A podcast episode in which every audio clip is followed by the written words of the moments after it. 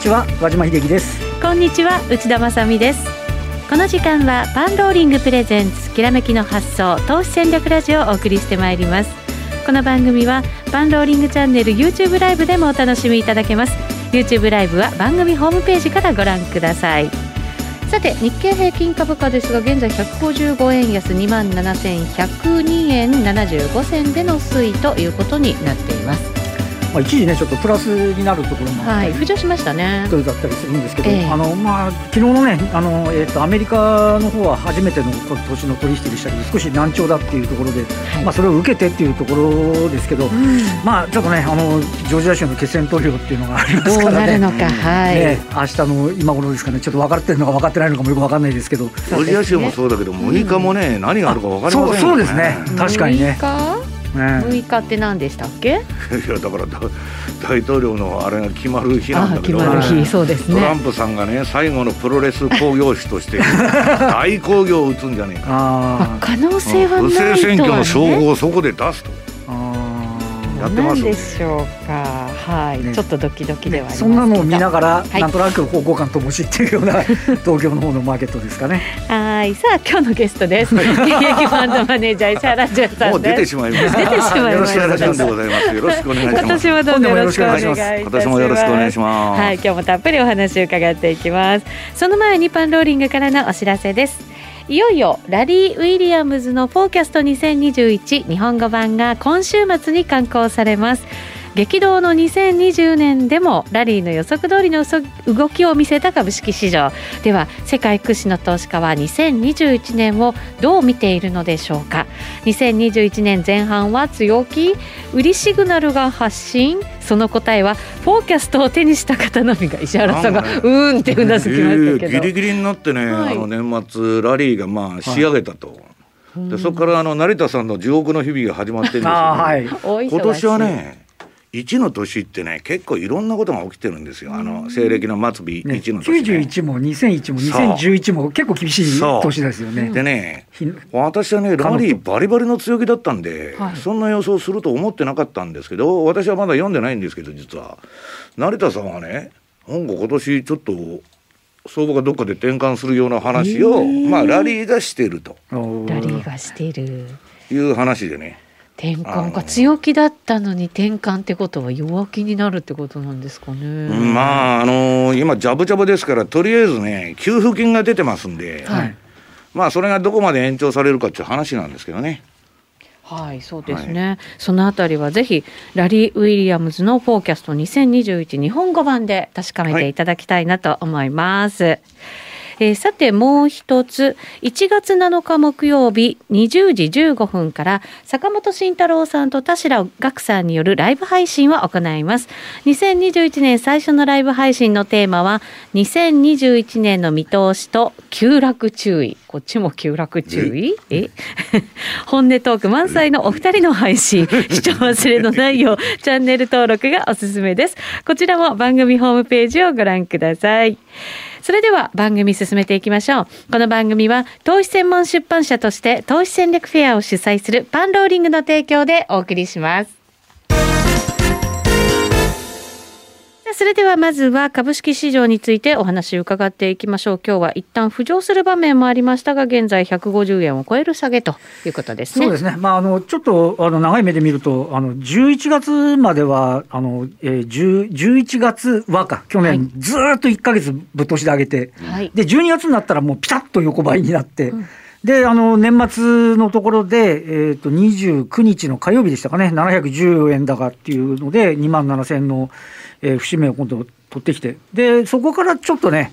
えー、この2万7000台を固めるような動きになってるっていうところですけど、はい、まあ、ただ、もうね、冒頭申し上げたように、あのアメリカの方はもうさあの年末までずっとあの最高値、で、年初少し一服になってるんで、で、その要因としては、先ほどのそのジョージア州の上院の決選投票だったり、あとは、あの、まあ、言いようによっちゃ、その新型コロナもね、あの、感染拡大だったり、コロナだったりまたこの辺の動きにもなってるっていうところなんで、昨日の、えっと、アメリカの株式市場では、恐怖指数指数と言われるビックス、これが26.7と2週間ぶりぐらいの水準になってきてると。はいいうことでしたり、あとまあ国内でも、えーと、昨日ですね、東京、神奈川、埼玉、千葉、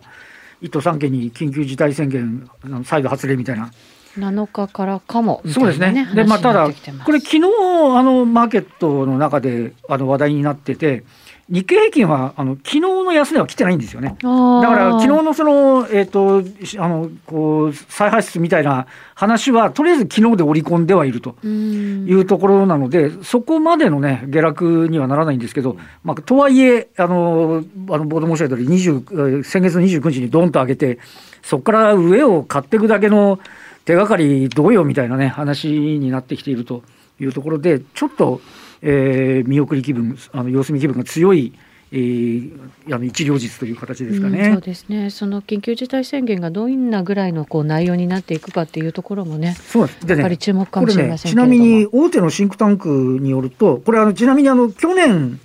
えー、全国的に緊急事態宣言の発出あった時って、46の GDP って前年同期に比べると29%減になったんですよね。29%減、はい、はいで、えっ、ー、と、これ、あの、本来は何もなければ、この13っていうのは、えー、大手シンクタンク調べによれば、この GDP の成長率は前年比で0.2%のプラス。まあ、なんとなく限界ぎりぎりなんか保つみたいなところが、これはどうもやっぱりマイナスに転じちゃうんじゃないか。はい、で、えー、ちなみに東京、神奈川、千葉、埼玉の1都3県の GDP っていうのは、日本国全体の33%、3分の1がこの4つの都府県、4つの都県で、えー、計算できちゃうっていう話なんで、えー、あの今、内田さんおっしゃったように、どこまでやるかっていう話が。そうですね、うん、あの意外に学校は大丈夫だしみたいな、今のところの話は、なので、限定的にとどまるかもしれませんけど、少なくともなんて言いますかね、あの上、ガンガン買っていくだけのそれやっぱり見極めたいみたいなね、国内でも動きがあるんじゃないかなという感じがしますよね。そうですね。外食中心でという話ではありますけれどもね。外食もこれまでも散々自粛させられてますからね。そうですね。たまったもんじゃないと思いますけどね。はい。さあこの後ですがゲスト石原潤さんにじっくりお話を伺います。はい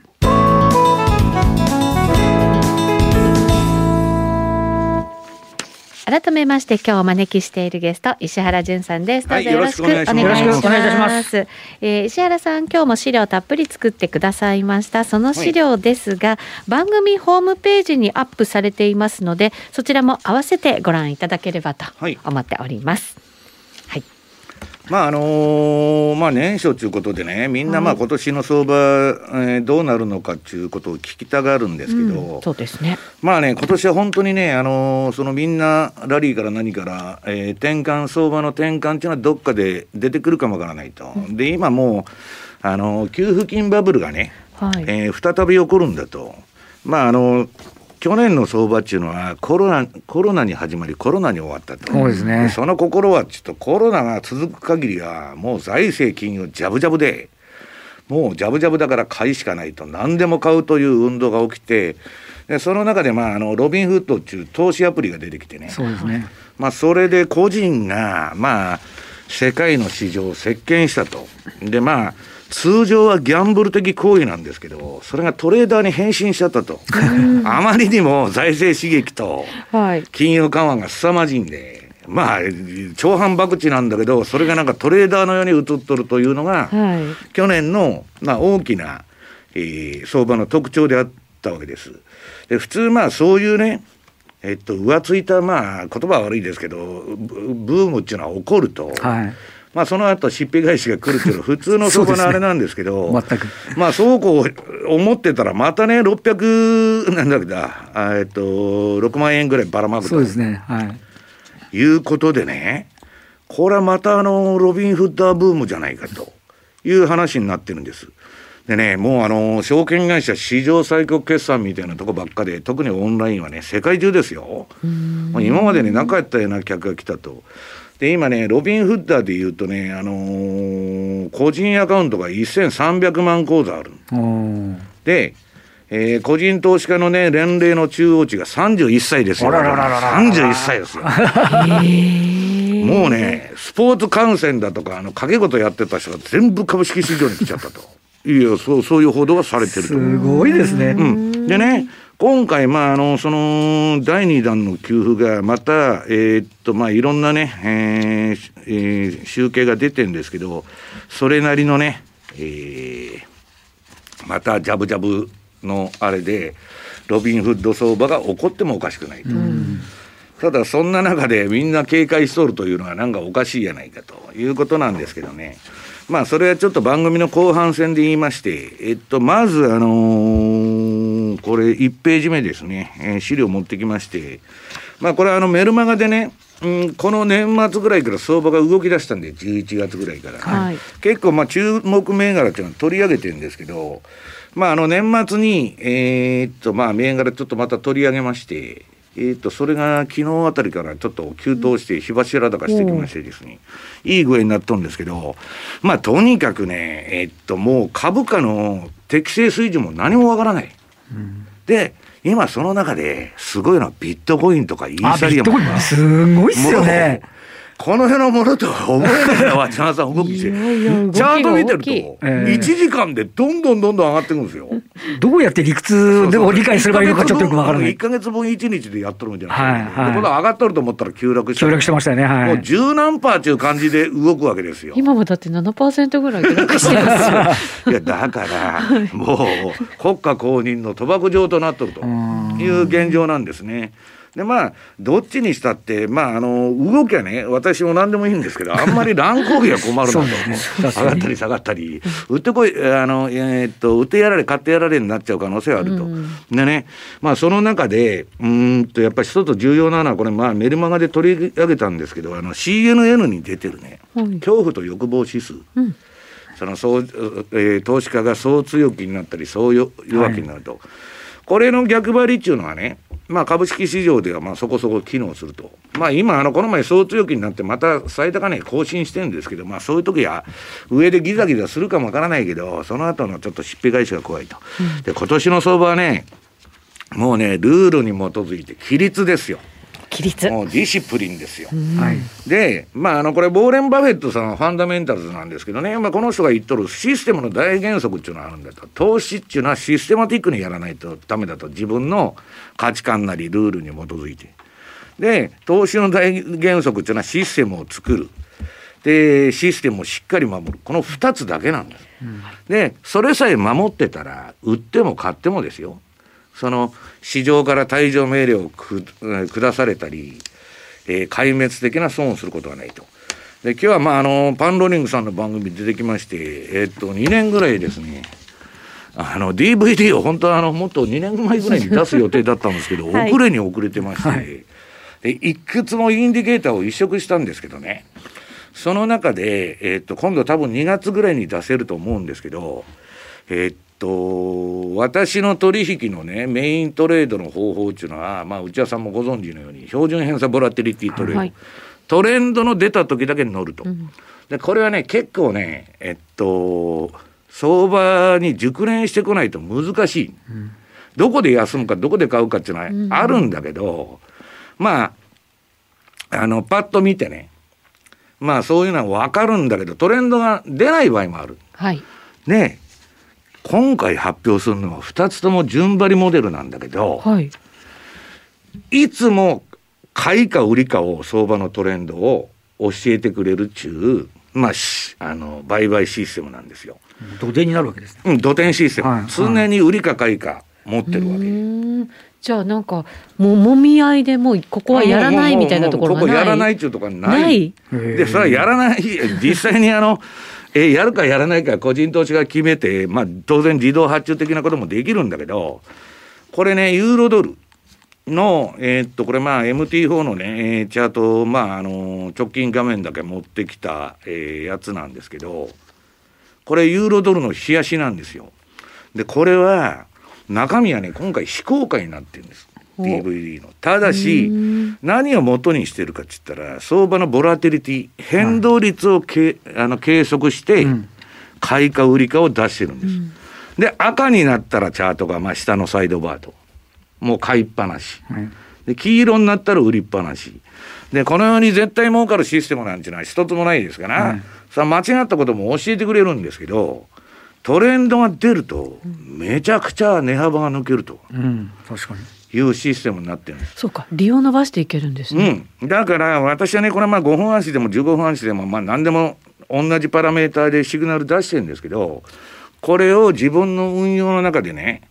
日足と週足でもう完全にコンピューターが勝手にやっとるんですよ、ね、私はもう、まあ、あの買っとるか売っとるのかも知らんと。いうような感じになってましていや知らんってこれ見たら分かるんですけど、ねまあ日足はこんなもんだと。で今度週足見てもらうと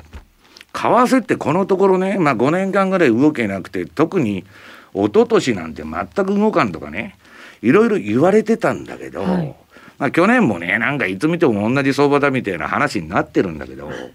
実はこのユーロドルの週足見てもらうとですねこれ2017年の2月頃からの、えー、売買シグナルがずっと今に至るまで出てんですけど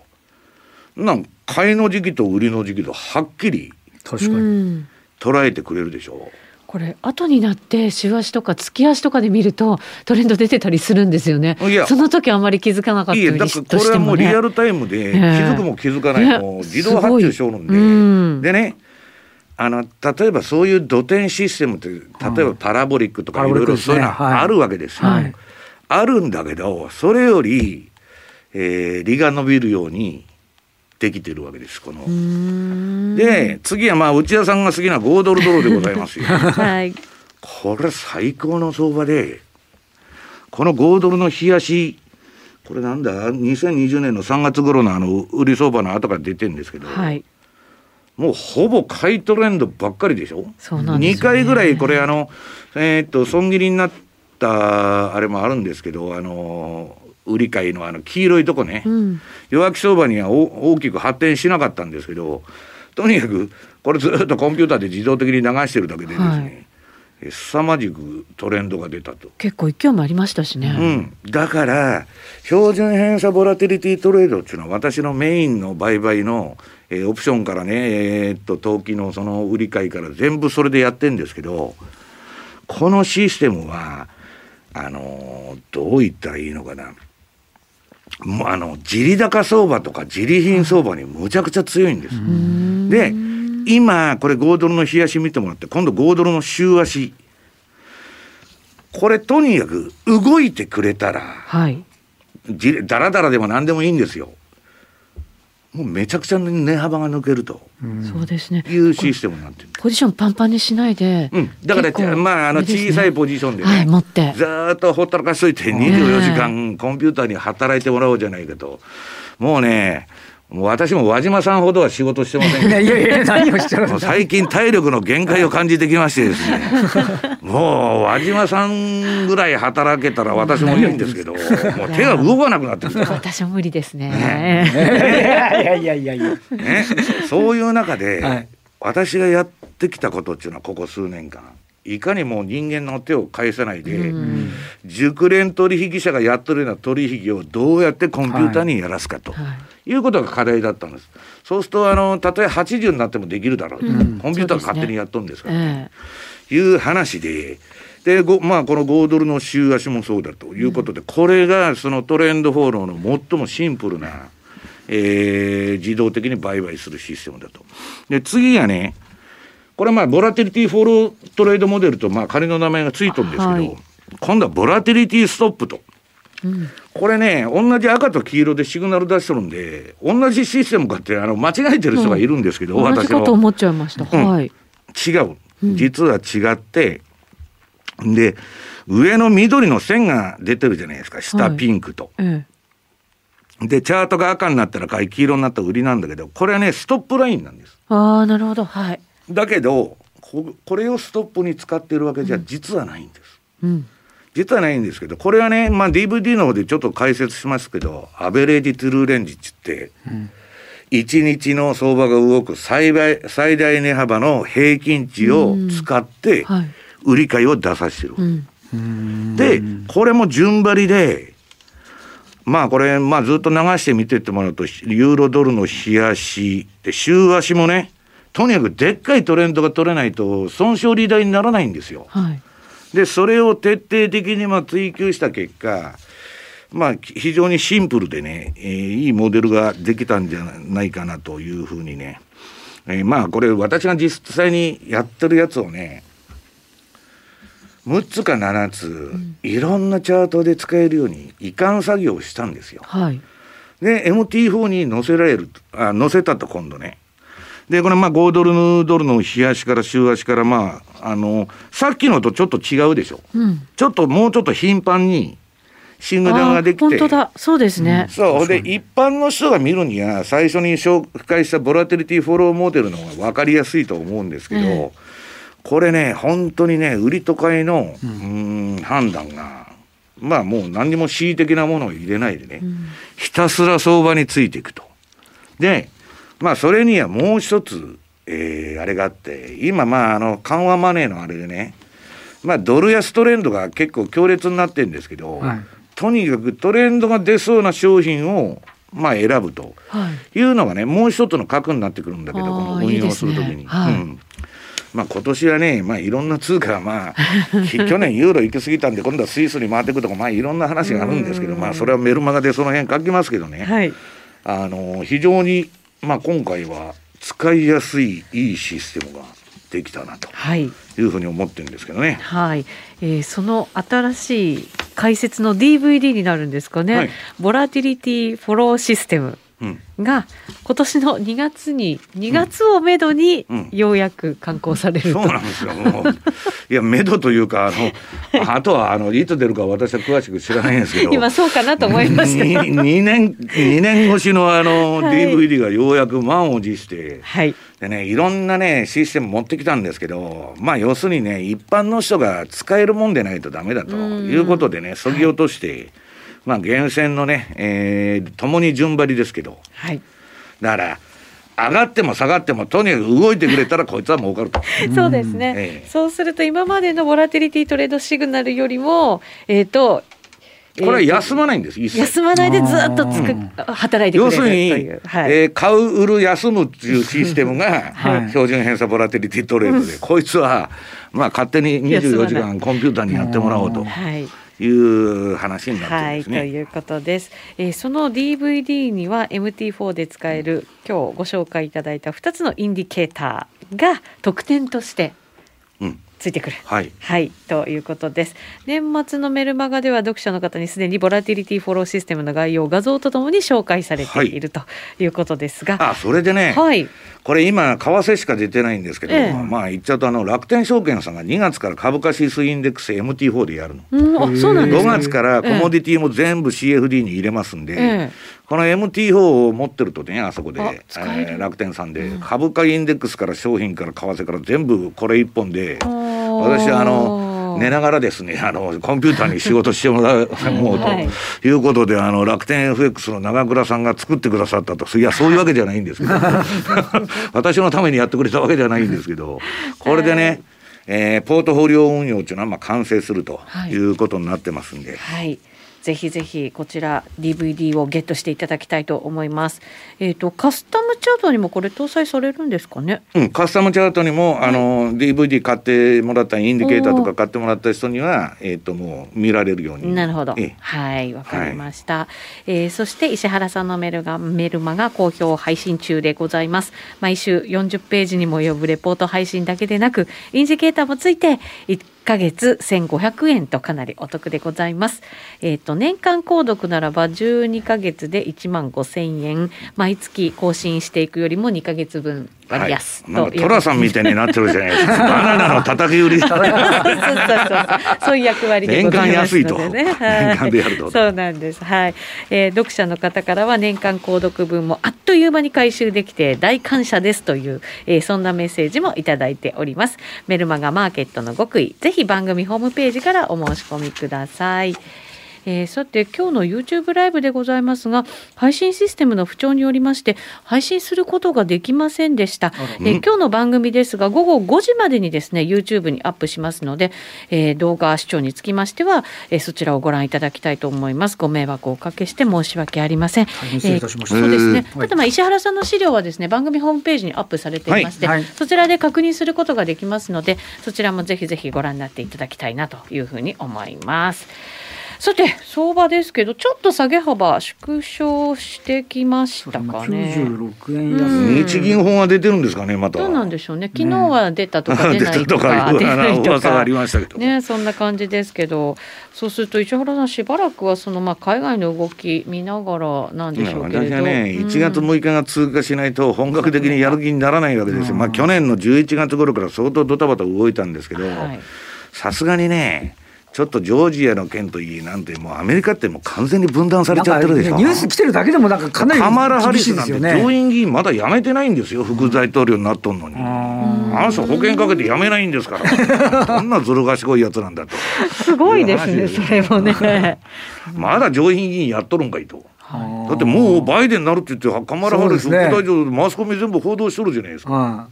おかしい だからトランプっていうのはね何やるか最後までよく見とかないと分かりません そうですね、ね、もしかしたら次の大統領彼になってるかも分からないですよ。